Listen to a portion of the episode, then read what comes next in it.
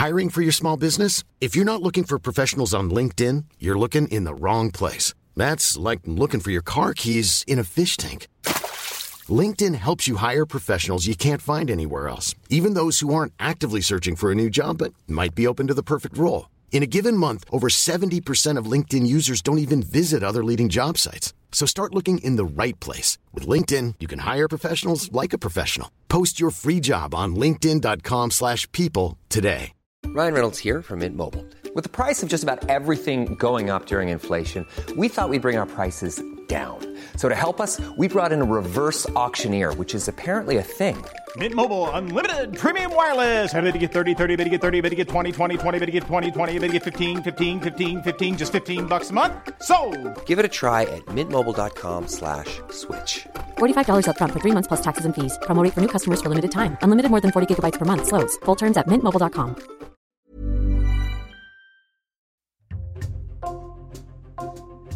Bonjour, c'est Jules Lavie pour Code Source, le podcast d'actualité du Parisien.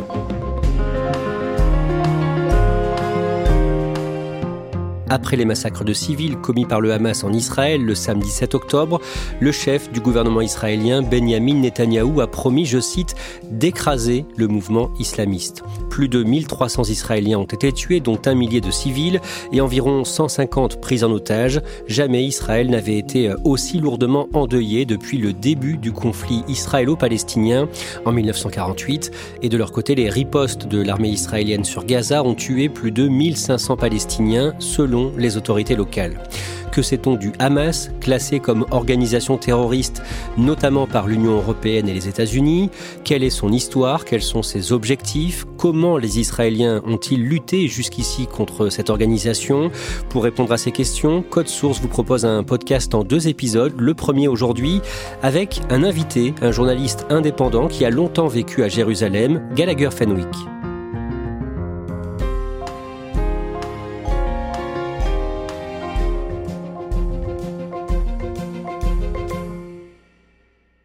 Gallagher Fenwick, vous étiez jusqu'au 12 octobre à Jérusalem pour LCI, pour couvrir la guerre, ancien correspondant de France 24 à Jérusalem pendant 5 ans, de 2010 à 2015. Vous vous êtes rendu plusieurs fois à Gaza et en juillet 2014, le 31 juillet, pendant que vous étiez en direct sur France 24 dans la bande de Gaza, des roquettes ont décollé à quelques dizaines de mètres de vous et de votre équipe. Oui, c'est exactement ça. J'étais dans, dans la bande de Gaza, en fait. C'était pendant l'opération Bordure Protectrice en 2014. Et euh, au plus fort des combats, donc il y avait de nombreux tirs de roquettes. Et il se trouve que l'un des pas de lancement se situe à quelques dizaines de mètres de la position depuis laquelle je faisais un direct sur le canal anglophone.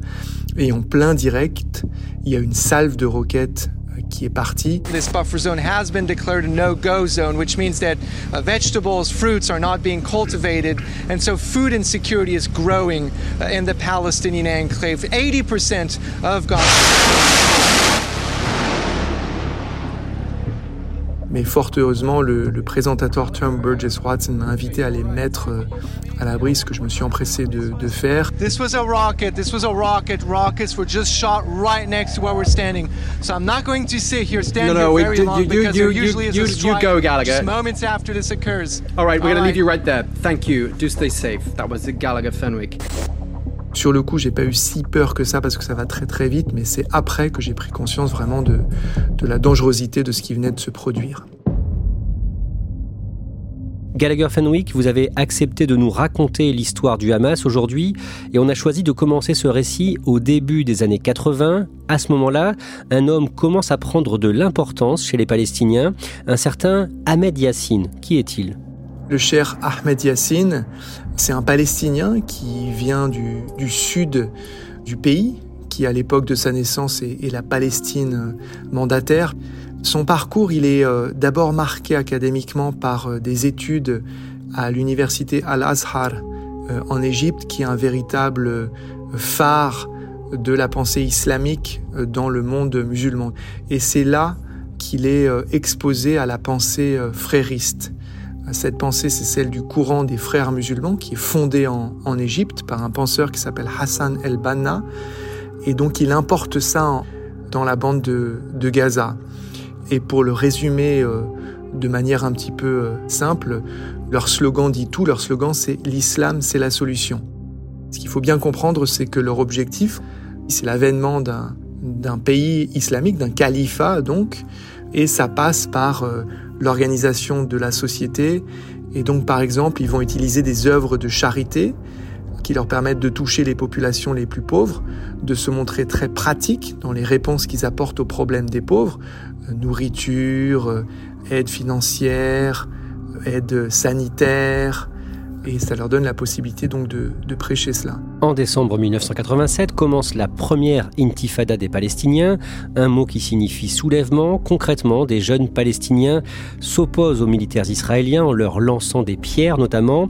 Et dans les jours qui suivent, un nouveau mouvement palestinien voit le jour, c'est le Hamas. Effectivement, le, le Hamas, c'est un acronyme. Ça veut dire Harakat al-Mukawama al-Islamiyya, mouvement de résistance euh, islamique. Il est cofondé par le cher euh, Yassine après le déclenchement de, la première euh, intifada. Il y a une première couche donc qui, vient de, l'idéologie frériste, donc cette couche, elle est islamique. Et ensuite, la deuxième couche, je dirais, elle est définie par la méthode de résistance et qui euh, tout de suite contient dans, dans sa matrice la violence, l'utilisation de la violence donc pour résister à l'occupant euh, israélien. Et dès le départ, le Hamas se donne comme objectif d'anéantir Israël, c'est ça? Effectivement, l'objectif, euh, et il n'y a pas de compromis possible là-dessus, l'objectif premier, c'est de libérer la totalité du territoire, donc entre le Jourdain et la Méditerranée. En 1993, le 13 septembre, le leader palestinien Yasser Arafat, le chef de l'OLP, l'Organisation de libération de la Palestine, serre la main du premier ministre israélien Yitzhak Rabin sous le regard du président américain Bill Clinton. On est à la Maison Blanche. Ils viennent de signer les accords d'Oslo avec en ligne de mire à terme la paix entre les deux parties. Ils applaudissent. L'accord vient d'être signé. Et chacun attend le geste. Ce geste à la fois si simple et si compliqué. Yitzhak Rabin, hésitant, n'a pu refuser cette main tendue par Yasser Arafat. Mais Gallagher Fenwick, après ça, le Hamas multiplie les attentats en Israël. Ouais, c'est une période qui est euh, terrible parce que d'abord il faut comprendre que euh, ce moment, cette signature dans les jardins de la Maison Blanche, c'est vraiment vécu et perçu jusque dans leur chair par euh, le Hamas, leurs adhérents comme un moment de trahison parce qu'il faut comprendre que euh, bien qu'effectivement l'objectif c'est de, mener au bout de quelques années à, un État palestinien autonome, mais le prix à payer pour cela, ce sont bien évidemment des compromis, alors qui ne sont pas euh, clairement et précisément définis, mais qui sont inévitables, et sur potentiellement des questions extrêmement sensibles, pour n'en citer que deux, le statut de Jérusalem, ou encore le retour des réfugiés. Et donc pour enrayer ce processus, le Hamas a la funeste idée d'utiliser des attentats euh, suicides. Regain de tension au Proche-Orient, une voiture piégée a percuté un autocar israélien ce matin en Cisjordanie occupée, une attaque suicide qui a fait un mort et 30 blessés. France 2 Jérusalem, Charles Anderlin. 7h30 ce matin, le carrefour de Bethel au nord de Jérusalem. Une voiture explose au passage de cet autobus. L'auteur de l'attentat suicide, un Palestinien, est mort.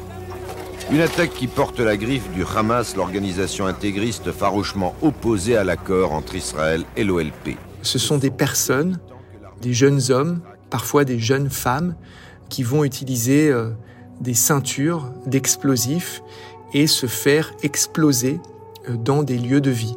Restaurants, supermarchés, bus, voies euh, piétonnes.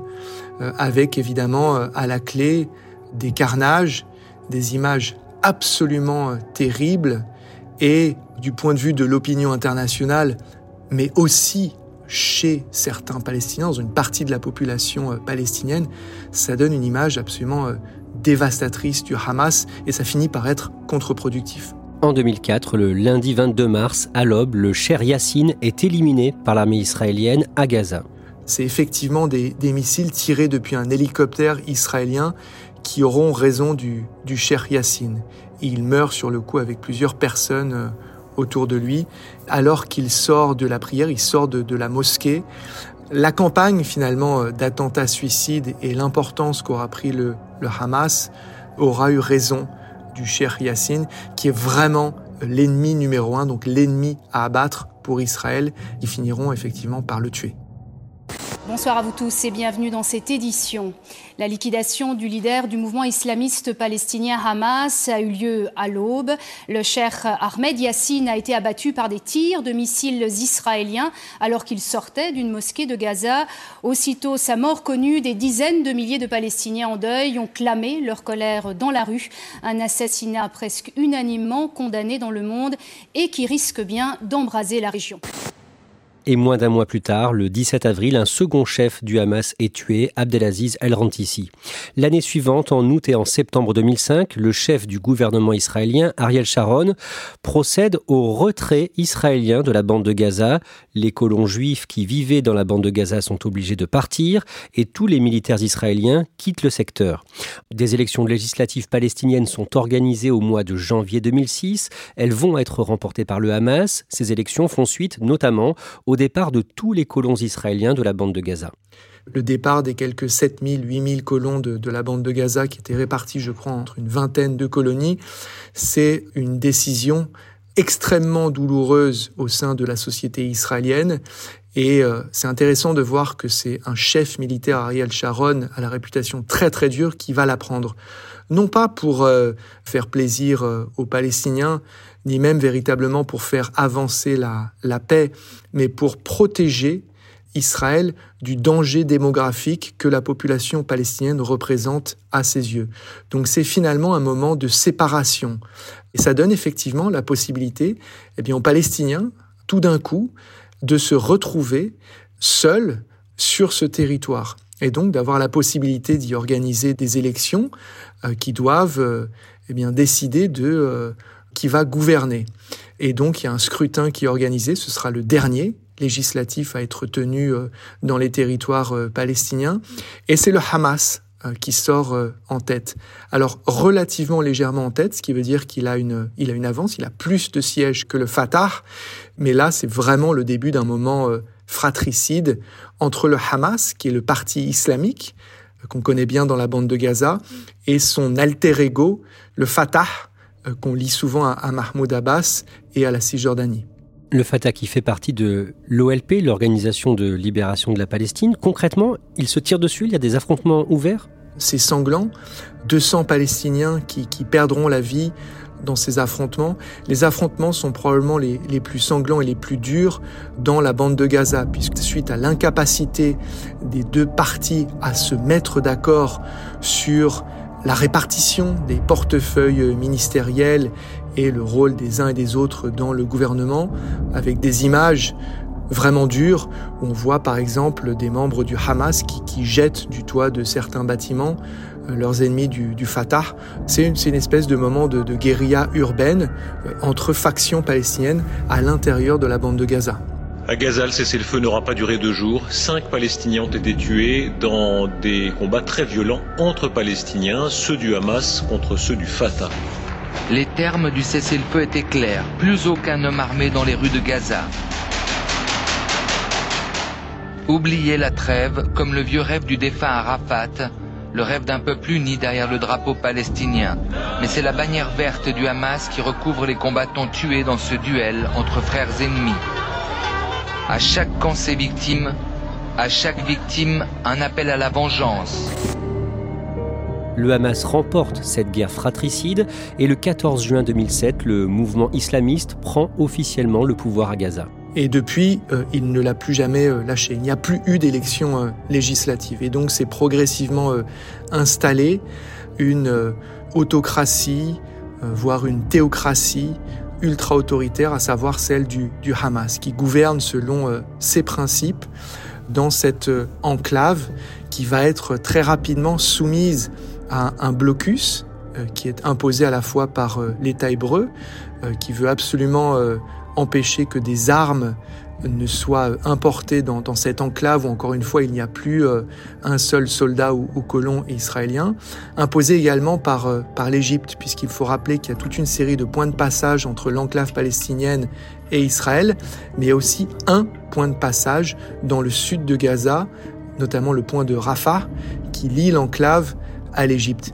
Mais c'est bien le, Hamas qui est seul à, à gouverner. Alors il y a des membres du Fatah qui restent derrière dans la bande de Gaza, mais ils font évidemment euh, profil bas.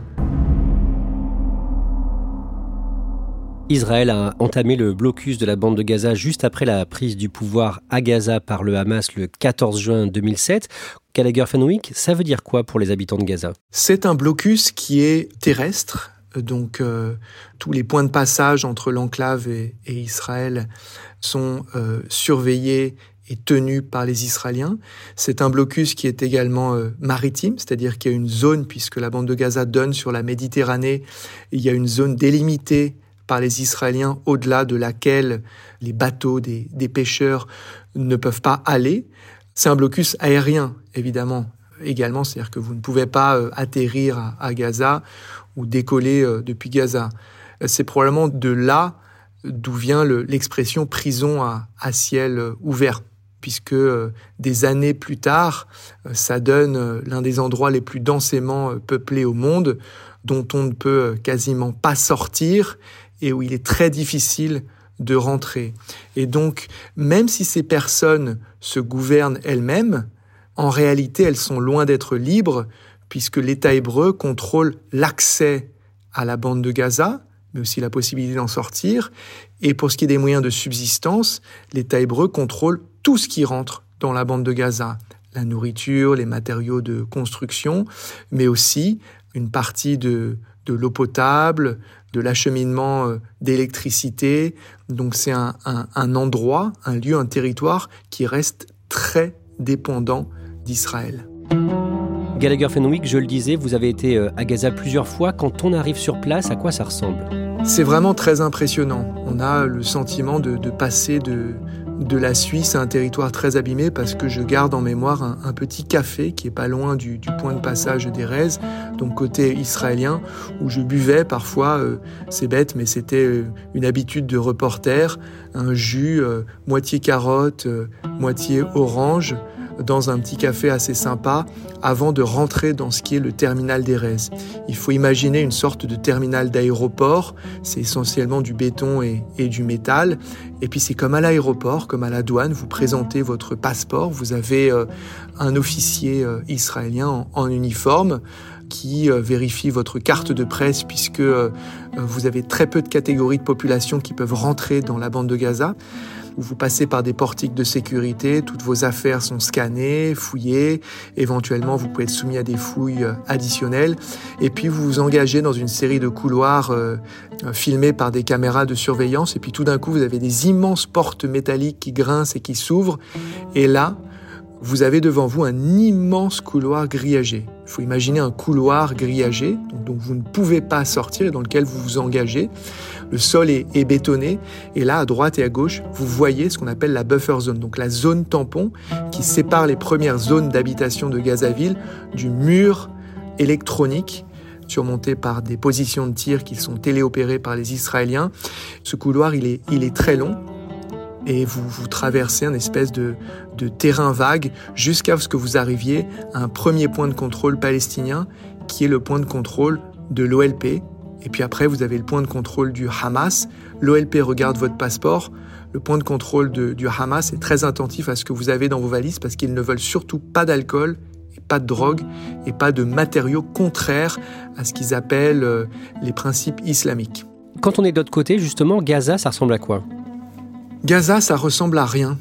Euh, je ne suis jamais euh, rentré dans un territoire comparable. C'est bouillonnant de vie parce que c'est euh, densément peuplé, mais euh, tout est cabossé, tout est abîmé, les routes, les visages, les gens, les véhicules, euh, la vie d'une manière générale est, très abîmée à, Gaza. Pourtant, euh, ce qui est très étonnant, c'est que euh, ça fonctionne. Il y a euh, du commerce, il y a même des restaurants.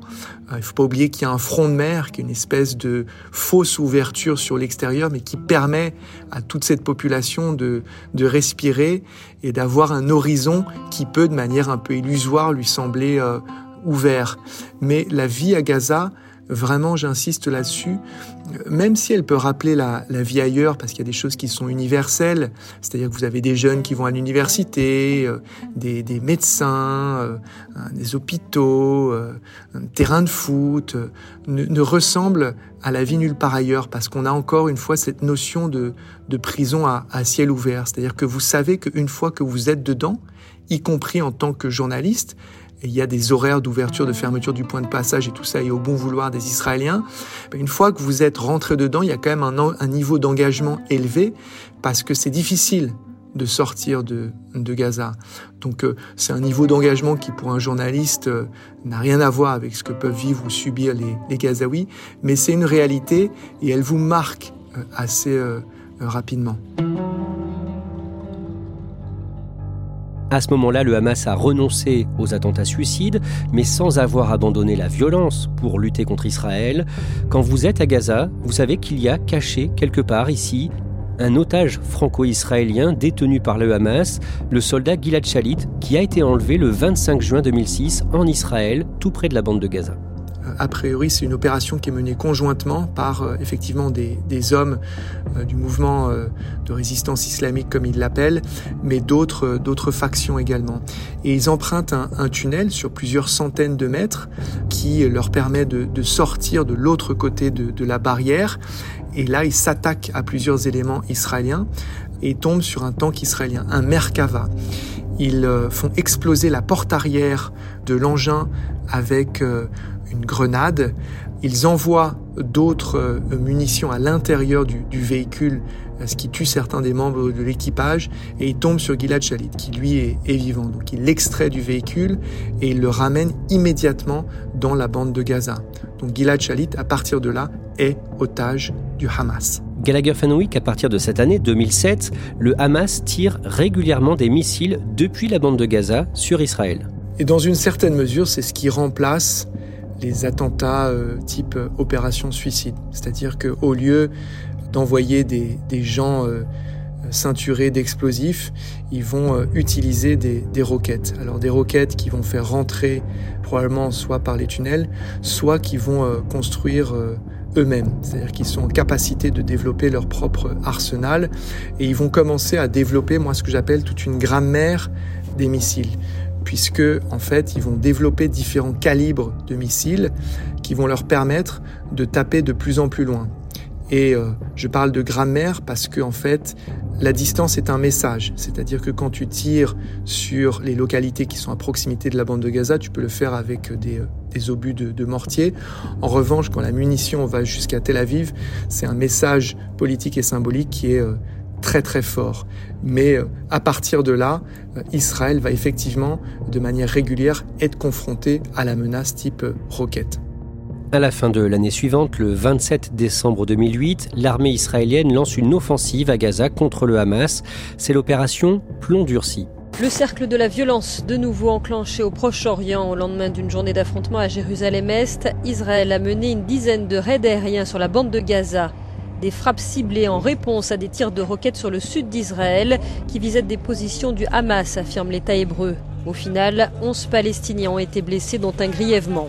C'est euh, la première euh, grosse opération israélienne post-blocus.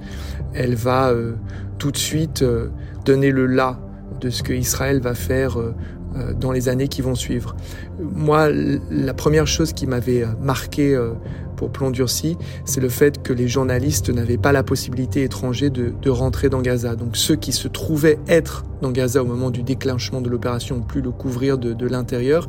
Et sinon, la, la presse internationale s'est à nouveau euh, retrouvée dans cette situation où elle était entièrement dépendante, soit des images qui étaient fournies par les Israéliens, soit de ce qui provenait de l'intérieur de la bande de Gaza et qui était filmé par les Palestiniens à une époque où il n'y avait pas autant de euh, téléphones portables et, et de moyens de transmission.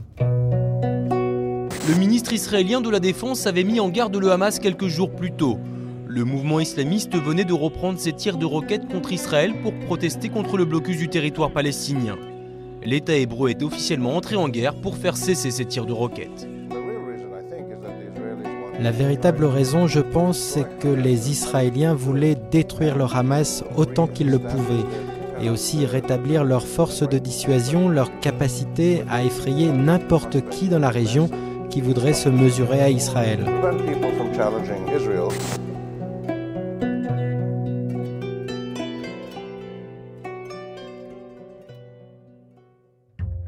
Merci Gallagher Fenwick, journaliste indépendant, ancien correspondant de France 24 à Jérusalem.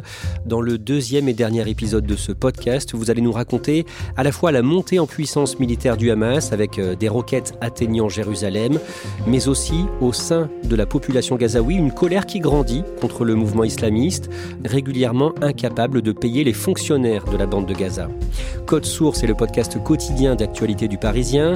Cet épisode a été produit par Thibault Lambert et Pierre Lloyd Réalisation Julien Moncouquiole. Pour suivre l'actualité en direct, rendez-vous sur leparisien.fr.